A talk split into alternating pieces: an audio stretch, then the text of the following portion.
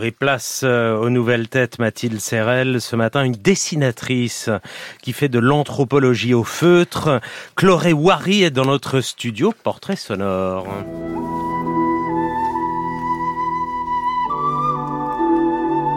Si c'était une héroïne, ce serait celle d'un film de Miyazaki, le maître de l'animation japonaise, et plutôt princesse Mononoke, pour sa révolte contre les humains, destructeurs du vivant.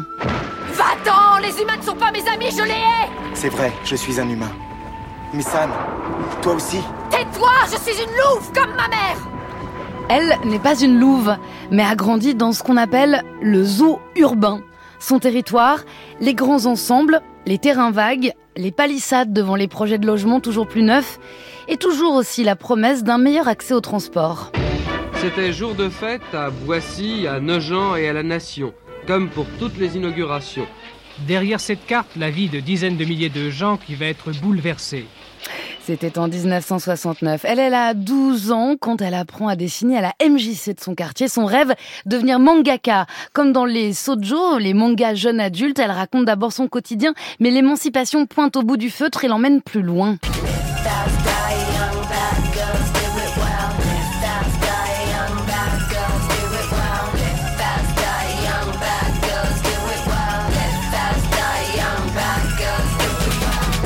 C'était un hymne, ce serait Bad Girls de M.I.A. Après sa BD sur le combat des femmes pour conduire en Arabie Saoudite, eh bien, elle s'est intéressée à une équipe de foot féminine, la Saison des Roses, qui lui vaut le prix du public au Festival d'Angoulême. À 28 ans, elle poursuit avec Rossini Zou, déjà en lice pour le prix BD des Un Rock. Chloé Wary, bonjour. Bonjour Mathilde, merci. Ça va? Une petite réflexion sur les transports, peut-être? Ouais, quel enfer. Ça a été galère pour, pour nous rejoindre à nouveau. Ouais, c'est ça, pour rentrer, pour partir, c'est jamais simple. Est-ce que vous avez envie de dessiner le ciel ce matin? Ouais, ouais, ouais. D'ailleurs, c'est ce que je me suis dit, ça m'a apaisé dans ma colère contre les retards. Heureusement que le ciel euh, au lever du soleil est toujours, euh, toujours là, de mille couleurs. Lorsque je le monte dans le studio, et vous irez voir les auditeurs, ce qui frappe d'abord dans votre travail, Chloé Wary, ce sont ces couleurs au feutre, extrêmement vibrantes, même pour un ciel souvent gris. Il y a du gris jaune, du gris rose, du gris bleu, du gris gris. C'est pas comme ça qu'on représente la banlieue, habituellement aussi colorée. Ouais, mais bon, euh, je crois que pour moi, ça a toujours été évident.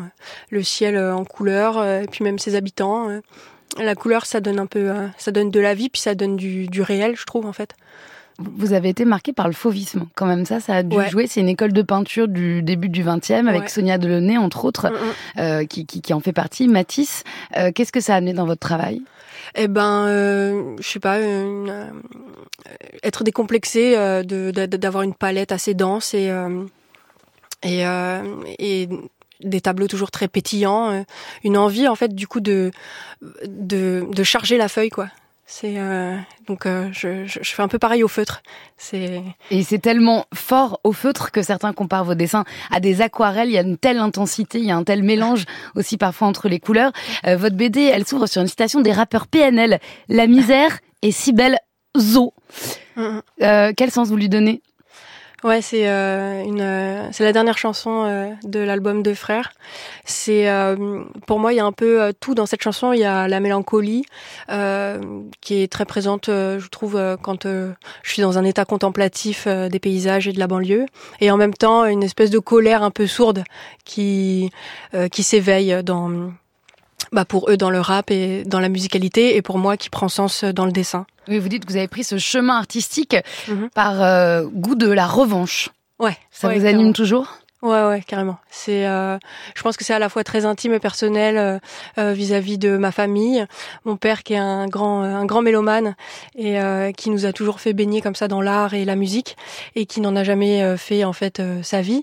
Et pourtant, ça a toujours été très présent. Et du coup, je crois que moi, dans le dessin, il y avait cette envie de d'accomplir un truc, d'aller au bout.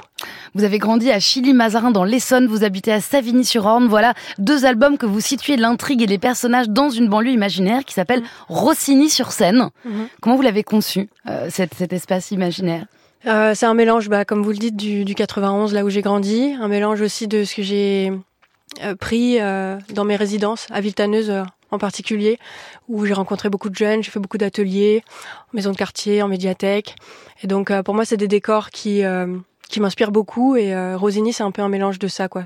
Rosini Zou, euh, après l'équipe de foot féminine qui habite aussi à, à, à Rossini sur, sur scène. Euh, ce sont des groupes de danseurs de breakdance, une jeune fille qui se bat contre la fermeture de l'association Cœur de Cité, un jeune homme intérimaire de chantier. Euh, vous avez quoi en vous euh, dans ces personnages? Qu'est-ce que vous y avez mis?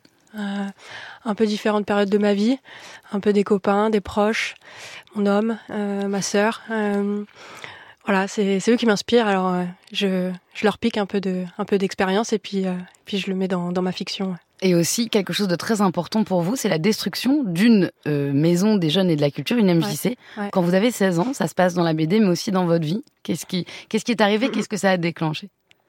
Je pense que ça déclenche mon premier positionnement politique. Euh, clairement, c'est euh, la destruction de cette MJC. Euh, c'est ce qui enclenche la, je pense, ma, ma, mon premier esprit rebelle. et puis ancré dans la réalité, quoi. Alors, vous allez décider de nous produire le dessin ouais. de cette MJC fantôme ce matin. C'est ça, ouais. Du coup, euh, cette MJC aujourd'hui, il n'y a plus rien. C'est un, terrain vague euh, qui est clôturé. Donc, il n'y a pas grand-chose, mais il y a quand même une clôture.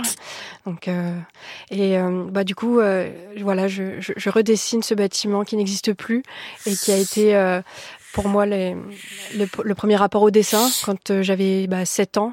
J'entre dans le cours de Suzanne Sarrazin et je me souviens, Suzanne, elle m'a elle m'a beaucoup inspirée pour dessiner le personnage de Yolande dans Rosinizou. Euh, donc voilà, je, je, je me rappelle, euh, je sortais du 297, euh, j'allais à la MJC, premier cours de BD. euh, Il y avait Pascal, le secrétaire à l'entrée, qui nous accueillait, toujours mmh. la clope au bec, euh, un chiroquois pure souche. Et, euh, et voilà, non, c'est des souvenirs très, très émouvants. Euh, et oui, ça, a été très violent en fait la destruction. C'était vraiment un conflit politique euh, très moche, euh, détruire pour détruire, je crois. Et euh, il y avait tellement de vie dans ce lieu que que du coup je me demandais à ce moment-là quel est le sens en fait de détruire un lieu qui qui fait vivre tant de tant de passion. C'est en souvenir de vos années BD à la MJC de Chi, Mazara que vous avez dessiné ce matin. Merci Chloé Wary. Rossini ou Rosini Zou, c'est publié aux éditions Fleu Bleu. Je les félicite. Ils habitent à Poitiers. C'est une maison d'édition indépendante. Big up. Big up Fleu Bleu.